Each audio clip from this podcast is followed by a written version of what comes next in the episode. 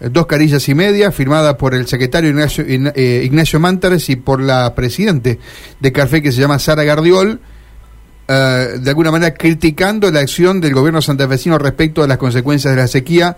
Eso será después de la nota, porque uno de los datos del día, que tiene que ver con la realidad internacional, pero que nos involucra, a veces uno pierde la, la noción histórica de lo que significa tener desde hace 10 años un papa argentino. ¿Recuerda dónde estaba cuando se, mencionó el cardenal Bergoglio como el Papa después de aquel eh, de aquella elección, eh, de la fumata blanca, de todo lo que había pasado? Bueno, es argentino, la historia va a marcar ese, ese día como un, día muy particular para nuestra, nuestro país. Bueno, y para saber qué, qué lectura se hace hoy, ¿no? Después de estos 10 años eh, que han transcurrido de pontificado, lo vamos a hacer y lo vamos a analizar con alguien que eh, conoce mucho de la historia del Papa Francisco, porque ha recogido testimonios en primera persona para armar el documental El Camino del Ángel, una coproducción ítalo-argentina. Han viajado a Italia no solamente han trabajado aquí en la Argentina, sino también en Italia. Así que agradecemos mucho a Anuncia Locatelli, que tiene la gentileza de atendernos, es periodista especializada en esta temática, publicando notas eh, de mucho interés siempre en Infobae. Anuncia, es un gusto para mí, para Mario también, pero volver a encontrarnos, aunque más no sea a través de la comunicación telefónica. ¿Cómo estás? Buen día. Hola Karina, Mario, buen día, ¿cómo están? Muy bien, muy bien, muy bien. día, ¿eh? Lindo día hoy recordar, aparte el calor, pero recordar ese momento.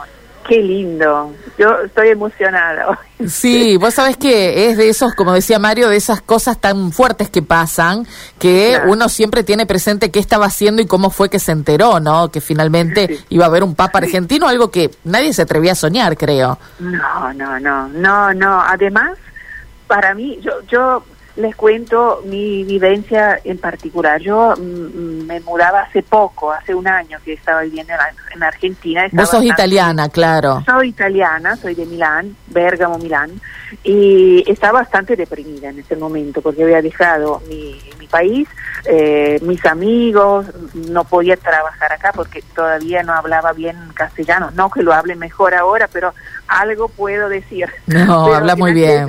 en esa época realmente había perdido mi, mi eje. Y cuando escuché en la radio, porque estaba en el auto, eh, esa noticia, yo dije, Argentina ya no va a ser la fin del mundo, ya acá todo el mundo va a mirar. Y fue realmente así. Eh, digo los testimonios de, mis amigos que todos me llamaron, me dijeron, el Papa argentino, pero vos sabés algo. Bueno, todas esas cosas que realmente me, me pusieron muy de buen humor. Y claro. ya, gracias a la elección del Papa Francisco, mi vida cambió. Hasta el trabajo inmediatamente conseguiste, claro. Radicalmente, mira ahora lo que estoy haciendo. ¿Viste vos? Enuncia, eh, ¿qué, qué, quién es el Papa Francisco para la Iglesia Católica? Transcurridos estos 10 años, ¿cómo se lo define como pontífice? Un hombre que pretende cambios históricos, un hombre muy político, muy especulador. ¿Qué observas vos?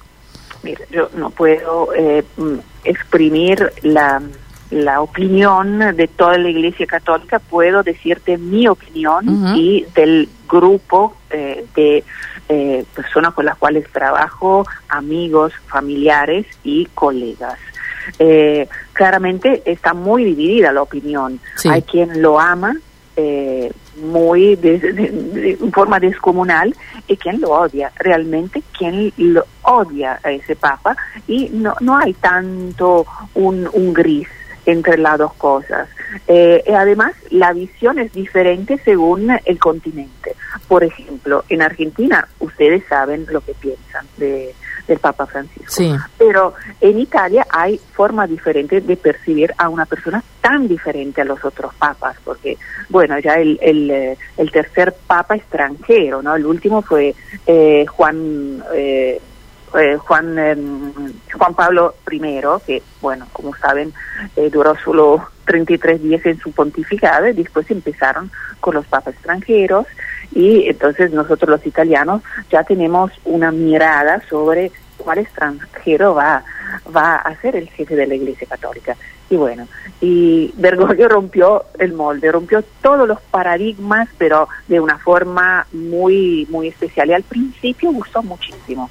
En los primeros años fue realmente lo que sentían eh, en Italia que estaban necesitando la curia romana.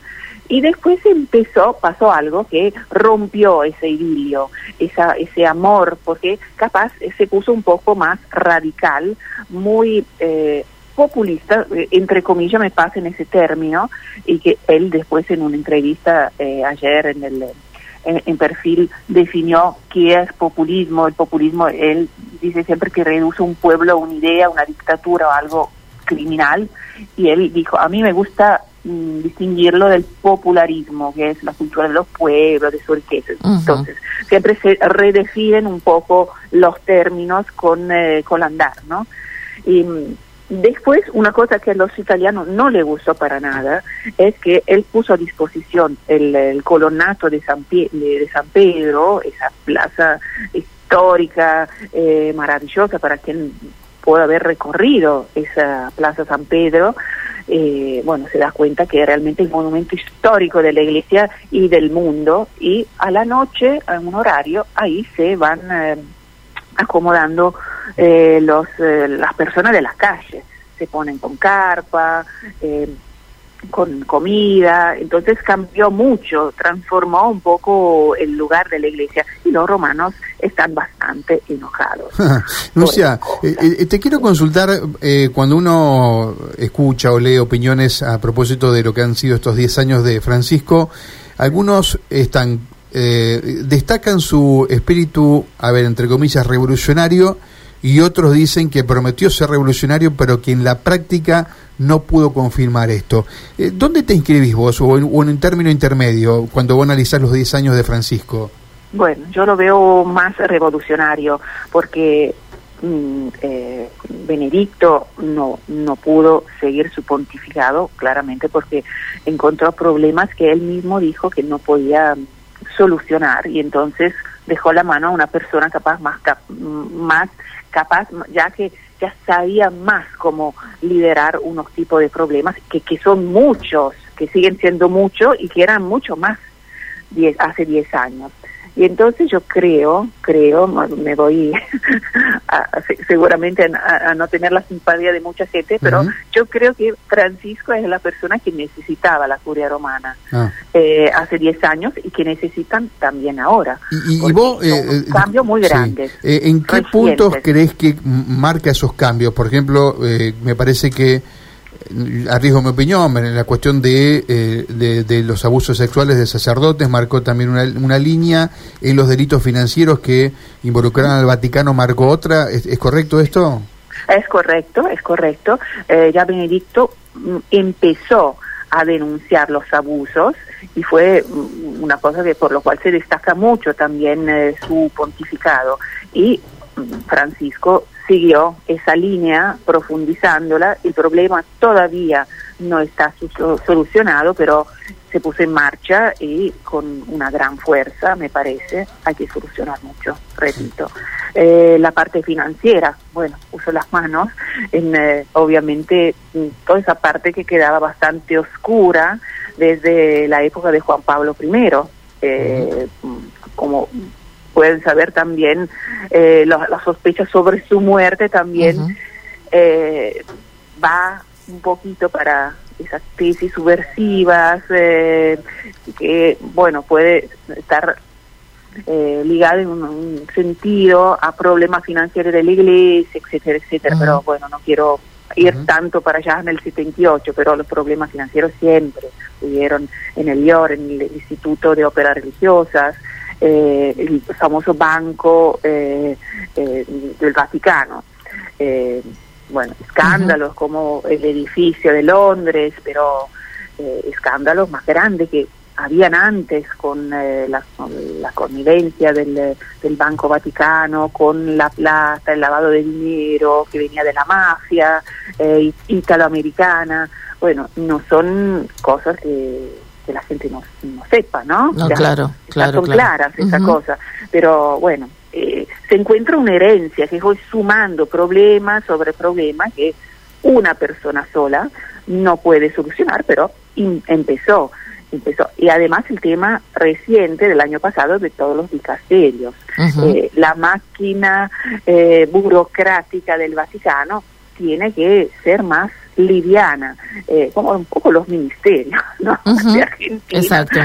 así son los dicasterios, que Francisco en, en junio dijo, bueno, los dicasterios ahora tiene que ser unos tantos, no más de esos dicasterios, las personas que, que trabajan, los religiosos que trabajan en los dicasterios, no pueden quedarse más de cinco años y se, son particularmente capaces y brillantes, pueden quedarse, repetir otros cinco años, pero vuelven a sus parroquias, a sus países, y etcétera, y hay, eh, eh, él dio mucho espacio a los laicos. Yo acabo de hablar con una persona, amiga mía, que eh, bueno empezó a trabajar eh, como laica en, eh, en un, uno de esos dicasterios nuevos. Me cuenta que la gente en los dicasterios está bastante asustada, está bastante asustada porque dice, ¿qué será?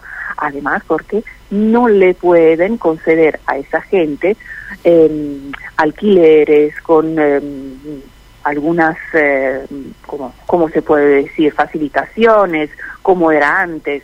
Em, él quiso combatir también esos grandes ambientes, palacios que son disponibles para los cardenales, obispos. No, todo ahora tendrán que pagar según mm. eh, el tipo de habitación, según el tipo de departamento, de palacio. Claro, le pone límites, ¿no? Le pone límites muy, claros. Grandes. y, y la gente no está contenta. Claro. en el Vaticano. Me imagino, me imagino, no es simpático, ¿no? Claro.